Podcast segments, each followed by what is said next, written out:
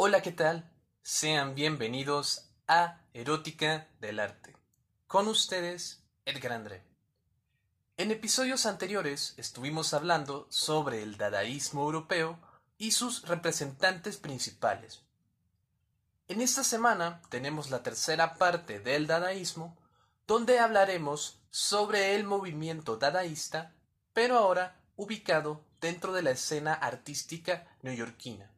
al igual que hablaremos sobre los personajes principales del dadaísmo neoyorquino. Aquí comenzamos con Erótica del Arte. Vamos a comenzar hablando sobre cómo es que se manifiesta el dadaísmo dentro de la ciudad de Nueva York. En épocas de la Primera Guerra Mundial, Nueva York, al igual que muchas otras ciudades, se convertiría en una ciudad que sería refugio para mucha gente que escapaba de la guerra. Y entre ellos venían involucrados tanto artistas como escritores europeos. Entre ellos tenemos a dos figuras importantísimas del dadaísmo neoyorquino, Marcel Duchamp y Francis Picabia, dos artistas refugiados de origen francés que junto al artista estadounidense Man Ray serían los tres pilares principales del dadaísmo en Estados Unidos. Algo muy importante a destacar entre todo esto es que el movimiento dadaísta neoyorquino se formó de manera totalmente independiente a lo que se estaba gestando en el dadaísmo de la ciudad de Zúrich. En palabras del mismísimo Hans Richter, él comenta que no sería sino hasta 1918 que se percatarían de lo que estaba ocurriendo en la ciudad de Nueva York por lo que podemos ver que a pesar de ser consideradas como la misma corriente, cada movimiento tuvo su propio progreso y desarrollo artístico de forma totalmente independiente. Es curioso cómo el New York Dada se haya considerado como una especie de invención de Duchamp posterior, dado que las creaciones primerizas tanto de Duchamp como Man Ray y Picabia no adoptarían este término, sino que esto ocurriría en años posteriores. Lo que sería denominado como el grupo New York Dada estaría conformado por diversos artistas, además de Duchamp, Picabia y Man Ray. Como por ejemplo el pintor francés Jean Crotty, la artista plástica Beatrice Wood, la poetisa alemana Elsa von Freytag Loringoven, la pintora y escritora francesa Juliette Frosch y la escritora, además de traductora estadounidense Lois Norton, quienes serían piezas fundamentales en el lapso de entre 1913 y 1923, dentro de lo que sería la escena de arte neoyorquina. También podemos decir que al igual que los partícipes del dadaísmo europeo, los miembros del New York Dada compartían este desprecio por la guerra, a la par de que poseían esta crítica contra el arte burgués y contra todo aquello que se conocía tradicionalmente como arte. Pero el enfoque de sus obras era un poco distinto a la visión europea, pues mientras en Europa los trabajos estaban muy arraigados al sentimiento nihilista, a la rebeldía y a la constante lucha sociopolítica, en cambio en las obras del New York Dada se dejaba entrever el manejo del humor y la ironía como bases de su trabajo.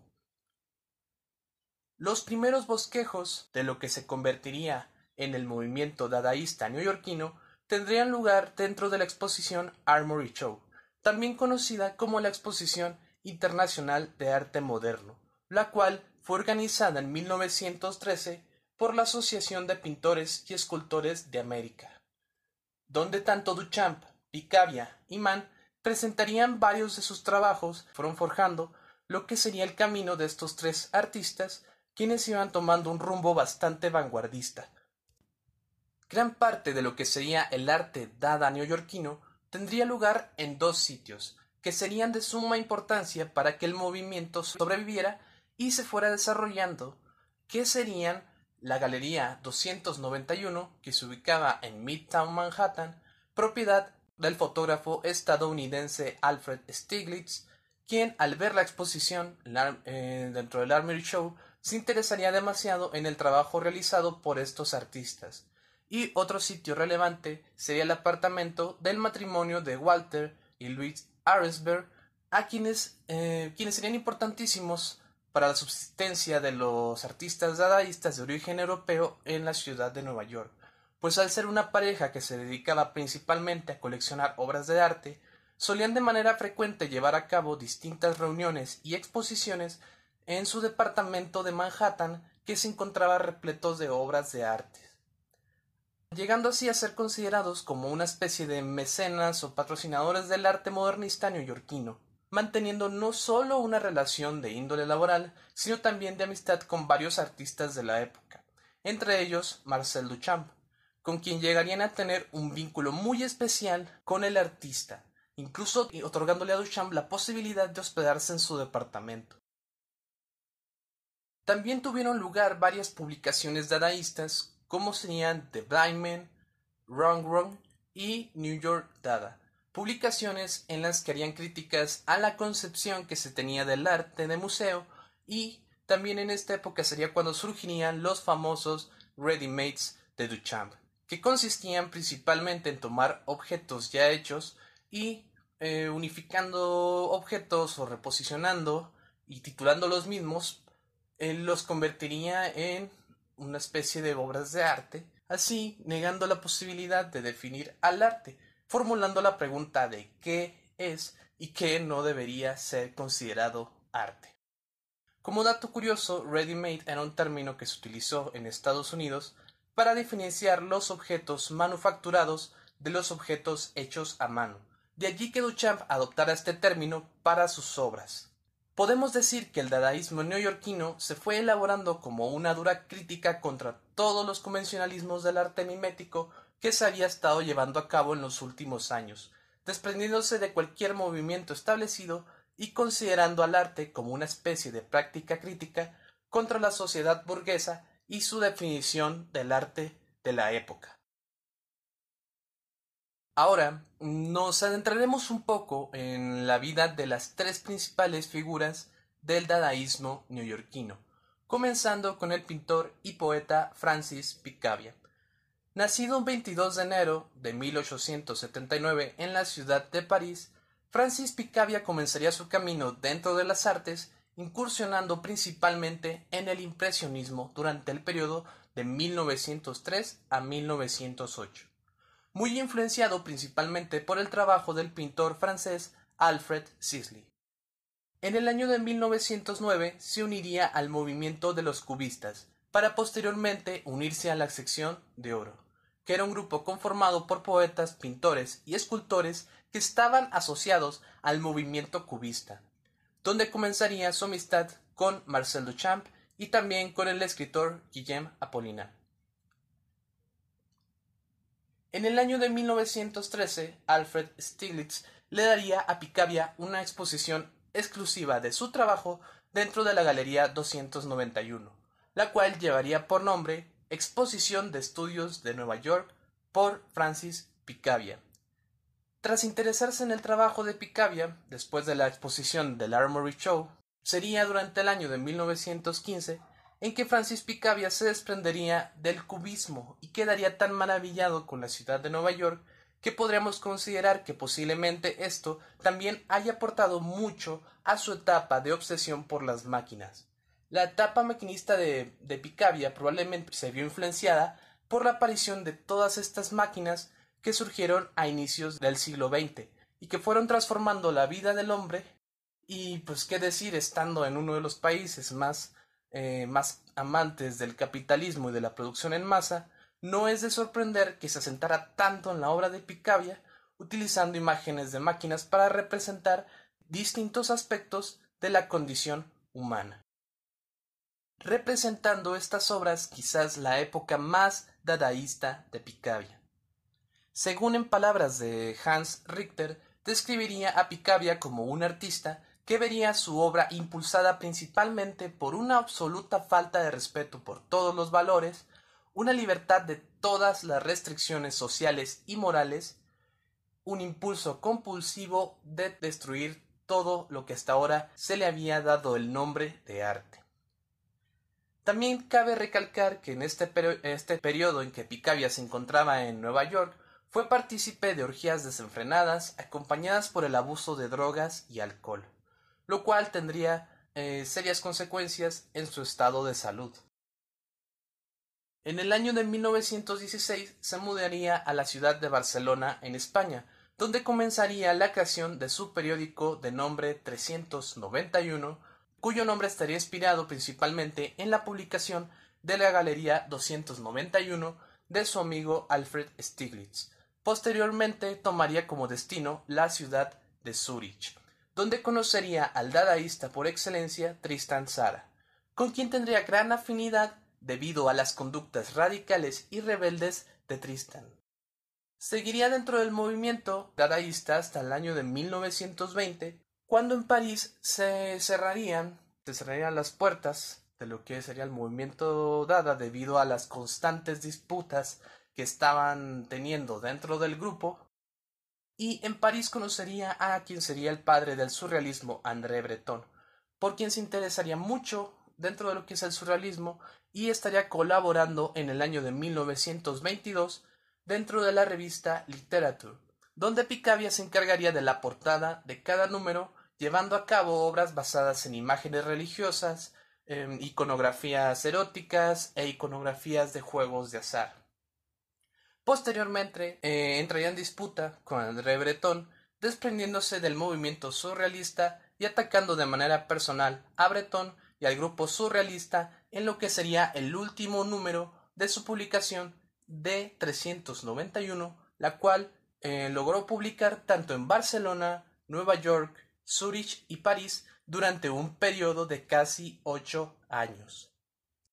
Ahora ah, hablaremos de quien quizás tengan más referencias o por lo menos de uno de los nombres que nos resultan tan familiares dentro de la industria del arte. Hablamos del pintor, escultor y escritor de origen francés Marcel Duchamp. Marcel Duchamp, nacido un 28 de julio de 1887 en la comunidad de Blainville-Crevon, al norte de Francia, dentro del seno de una familia bastante cercana a la cultura y que fomentaría estos valores no solo sobre el mismo Marcel, sino también entre sus hermanos, quienes también son parte importante de la industria del arte. Marcel Duchamp comenzaría sus estudios en la Académie Julien en el año de 1904. Los primeros trabajos de Duchamp tendrían una estética bastante cercana al impresionismo de la época. Expondría su trabajo por primera vez en el año de 1909 con tan solo 22 años en la ciudad de París, tanto en el Salón de los Independientes así como en el Salón de Otoño, lugar donde conocería a Francis Picabia, con quien entablaría una relación no solo laboral, sino también de amistad con el artista. Entrando a los años de 1912, al año de 1912, los trabajos artísticos de Duchamp tomarían una ruta hacia el arte cubista, donde comenzaría a explorar en el movimiento dentro de la pintura y también con la descomposición cubista. Llegaría junto al año de 1912 la obra que le daría cierta fama dentro de los Estados Unidos, presentando por primera vez su pintura titulada Desnudo bajando una escalera número 2 dentro del Salón de los Independientes, obra tan avanzada a su tiempo que sería retirada de la exposición, pues los mismos cubistas consideraban que era una obra que no entraba dentro de los patrones que tenían establecidos para ser considerada como estética cubista. Dicha pintura llegaría a formar parte del Armory Show en Nueva York en el año de 1913, lugar donde generaría una fuerte polémica ya que tendría tanto detractores que no encontraban ningún tipo de lógica dentro de su pintura y de otros tantos que observaban el potencial que existía dentro de esta nueva experiencia de la pintura, poniendo así el nombre de Marcel Duchamp en el foco principal de la escena neoyorquina del arte. Sería en ese mismo año cuando abandonaría tanto la pintura como el dibujo para comenzar a experimentar con nuevos tipos de expresiones artísticas. En el año de 1914, Duchamp comenzaría a dar los primeros pasos dentro de sus famosos ready-mates, que podían ser objetos cotidianos o también objetos alterados dentro de su fisionomía, a los cuales él mismo otorgaba el valor de obra de arte. Estos tuvieron gran repercusión dentro de la historia del arte e impactaron artistas de la época. En 1915, en plena explosión de lo que sería la Primera Guerra Mundial, Marcel Duchamp partiría de Francia, con rumbo hacia la ciudad de Nueva York, instalándose en el departamento del matrimonio Aresberg, quienes serían los encargados no solo de ser mecenas y de realizar la más grande colección de obras de Marcel Duchamp, sino que también serían los encargados de presentarle al artista estadounidense Man Ray, dentro de las reuniones intelectuales que organizaban en su departamento, definiendo y dando nombre de manera oficial a los Ready Mates. En el año de 1917 sería miembro cofundador junto a sus amigos Catherine Dreyer y Man Ray de la Sociedad de Artistas Independientes, para posteriormente dejar el cargo como director debido a la negativa de incluir su famosa e influyente obra de La Fuente dentro de la exposición, la cual para aquellos que no les, no les suene o no les resulte familiar, consistía en un mingitorio firmado bajo el seudónimo de R. Mott. En el año de 1918 comenzaría a trabajar en una de sus obras más representativas eh, en vidrio, llamada La novia desnuda por sus solteros, pero sería mejor conocida como El Gran Vidrio. Tras la noticia de que Estados Unidos formaría, em, empezaría a formar parte de la guerra, eh, tomaría rumbo hacia la ciudad de Buenos Aires, una estancia en la que Duchamp ejercería otra de sus grandes pasiones, como lo era el ajedrez. Correría el año de 1919 cuando Marcel estaría de regreso en París junto a Picabia, donde se involucraría brevemente con la escena dadaísta parisina. Adentrados en el año de 1920, ya de regreso en la ciudad de Nueva York, Marcel Duchamp continuaría con sus experimentos y también con estas creaciones que además también es importante recalcar que este sería el año en que crearía su alter ego femenino Rose Celavi, bajo el cual publicaría en algunas revistas e incluso firmaría algunas de sus obras bajo este nombre. Además de que también fundaría, junto a Kathleen Dreyer y Man Ray, la organización Société Anonyme Inc., que sería una de las principales fuentes de exposiciones que abarcarían desde su fundación en 1920 hasta 1940, principalmente manejando obras de tipo de arte abstracto. En 1921 volvería a Francia, tratando con el grupo de los surrealistas, principalmente con André Breton, publicando así en 1922 unos juegos de palabras firmados bajo el nombre de Rose Celavi en la revista surrealista Literature. Ya adentrados en 1923, podemos encontrarnos que Marcel Duchamp declararía como inacabada su obra del Gran Vidrio y regresaría a Francia para continuar con su pasión por el ajedrez, alejándose momentáneamente de las artes, aunque se comenta que seguía trabajando, pero no de manera pública. Dentro del Museo de Brooklyn, en una exposición realizada en 1926 por la Société Anonyme Inc., se expondría por primera vez el Gran Vidrio, obra clave dentro del trabajo de Duchamp. En 1930 Duchamp tendría participación dentro de las exposiciones surrealistas. Posteriormente volvería en 1936 a Estados Unidos para reparar su obra del Gran Vidrio, la cual habría sufrido daños tras uno de sus traslados. Fue en ese momento en que Duchamp declararía finalmente por terminada su obra del Gran Vidrio, tras ver las grietas que se habían quedado en la pieza, lo cual, al contrario de lo que uno pensaría, pues generaría en él una especie de satisfacción enorme, pues finalmente había encontrado el toque final que requería su obra. En el año de 1937, Duchamp tendría su primera exposición individual, la cual juntó obras de su trabajo que abarcaban el periodo de 1911 a 1912 en el Arts Club de Chicago. También encontramos que en 1938 su obra formaría parte de la exposición organizada en la ciudad de París llamada Exposición Internacional del Surrealismo, la cual estaba conformada por tres secciones, donde se mostraban pinturas y objetos, habitaciones decoradas y maniquíes rediseñados, exposición que influiría en lo que más adelante sería conocido en los años 60 como environments. Duchamp continuaría trabajando realizando decoraciones e instalaciones.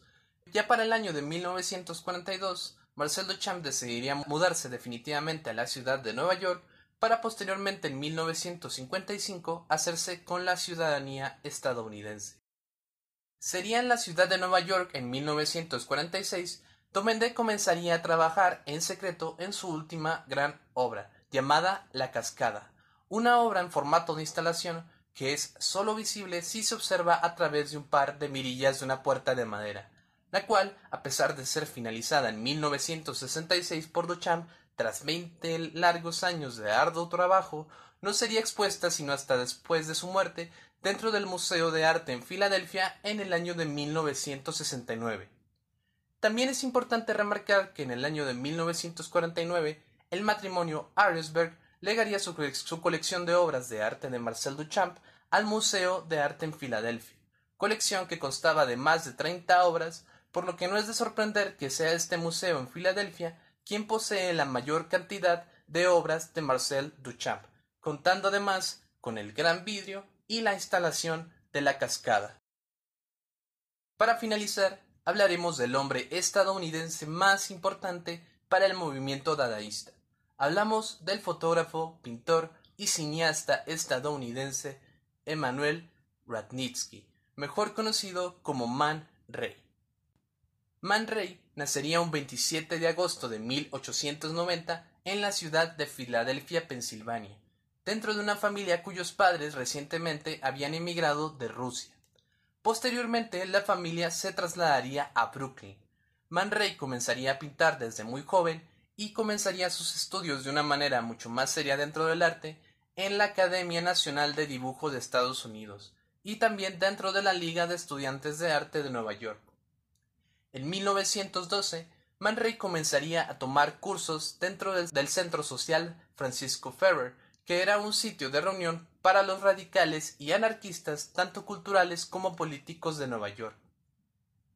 En 1913 se mudaría a Richfield, Nueva Jersey, donde Man Ray comenzaría con su trabajo utilizando la estética del movimiento cubista, motivado principalmente por la exposición del Armory Show. En 1915 publicaría el Richfield Gazette, que sería un boletín de ideas anarquistas y protodada de única edición ilustrado por el mismísimo Man Ray.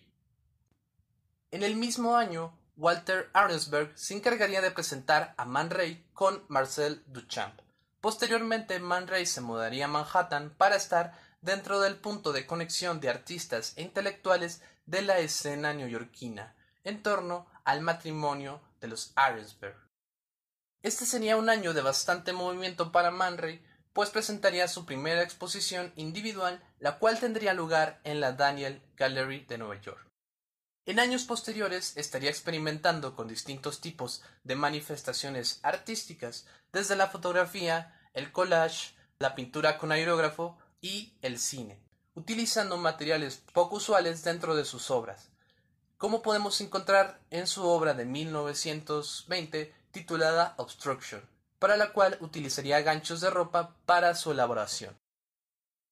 En 1921 publicaría junto a Duchamp el único número de la revista New York Dada, el cual contaría con una breve colaboración de Tristan Sara. Algunas de las obras de Man Ray para el año de 1921 se presentaron dentro de la Galería Montagne en París. Posteriormente se mudaría a París junto a Duchamp, lugar en el que se acercaría bastante no solo al movimiento Dada parisino, sino también con los partícipes de lo que sería el surrealismo. Corría el año de 1922 cuando Man Ray presentaría quizás lo que sería más reconocido dentro de su trabajo, las llamadas por el propio Man Ray como rayografías, las cuales eran imágenes que solía sacar sin el uso de cámara, utilizando la impresión de placas de rayos X,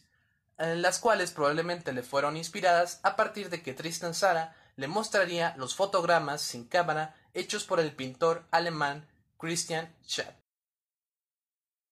En las radiografías de Man Ray podemos ubicar objetos con una distribución del espacio, lo cual eh, las impregna de una especie de misterio y hasta una atmósfera un tanto provocadora y de índole casi hasta sexual. Man Ray también se involucraría dentro de la cinematografía, dirigiendo algunos cortometrajes de índole vanguardista, entre los que se destaca La estrella de mar, de 1928, la cual estaría basada en un poema de Robert Desnos. Continuaría su trabajo realizando distintos objetos dadaístas y pinturas con estética surrealista. Man Ray, adentrado en el surrealismo francés, participaría en el año de 1925 en la primera exposición surrealista que tuvo lugar en la Galería Pierre de París. Ya en el año de 1936 sus obras tendrían lugar dentro del Museo de Arte Moderno en Nueva York, dentro de la exposición llamada Arte Fantástico, Dada y Surrealismo. En el año de 1940, la ocupación nazi en París obligaría a Man Ray a volver a los Estados Unidos, mudándose al estado de California, donde sería muy solicitado como fotógrafo de celebridades, pues trasladaría sus conocimientos del arte al medio superficial de Los Ángeles de aquella época que estaba muy, muy alejado de muchas actividades vanguardistas dentro del arte. Viviría en Hollywood hasta 1951, cuando regresaría a París, tras la finalización de la Segunda Guerra Mundial, y ya en 1973 nos encontraremos unos cuantos años antes de la muerte de Man Ray, el Museo Metropolitano le realizaría una exposición eh, a modo de homenaje en vida, donde juntarían bastante de su trabajo fotográfico para su exposición en lo que sería el año de 1973 dentro del el Museo Metropolitano de Nueva York. Y bueno, así es como terminamos con esta parte de dadaísmo neoyorquino y también damos por concluido el tema del dadaísmo eh, de manera pues de manera general. ¿Qué conclusiones sacamos de todo esto? Pues bueno, podemos decir que el dadaísmo fue implementando la rebeldía artística, generando un sinfín de cuestionamientos sobre aquello a lo que se le debería o no considerar arte, cuestionando todas las reglas y armando las propias, que en sí son reglas tan disparatadas y a veces tan absurdas para ser consideradas como tal.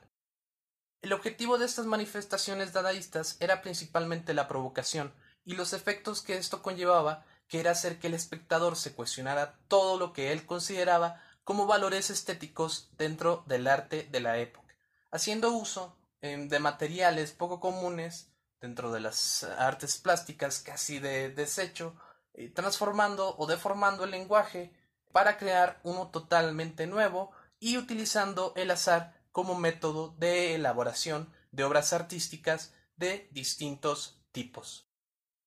Y bueno, pues aquí cerramos con este tema del dadaísmo. La próxima semana iniciaremos con un tema totalmente nuevo. Estén allí al pendiente. Recuerden que nos pueden escuchar tanto en Spotify como en Anchor. Eh, no olviden también compartir el contenido si es que les ha gustado hasta ahora el programa. Y no olviden también darle me gusta y seguirnos en nuestra página de Facebook. Nos encuentras como Erótica del Arte. Allí continuamos compartiendo información complementaria y noticias sobre la actualidad en el mundo del arte. Bueno, por mi parte sería todo. Me despido. Edgar André estuvo con ustedes y nos estaremos escuchando la próxima semana con un episodio totalmente nuevo sobre el arte. Esto fue Erótica del Arte. Que tengan un excelente fin de semana.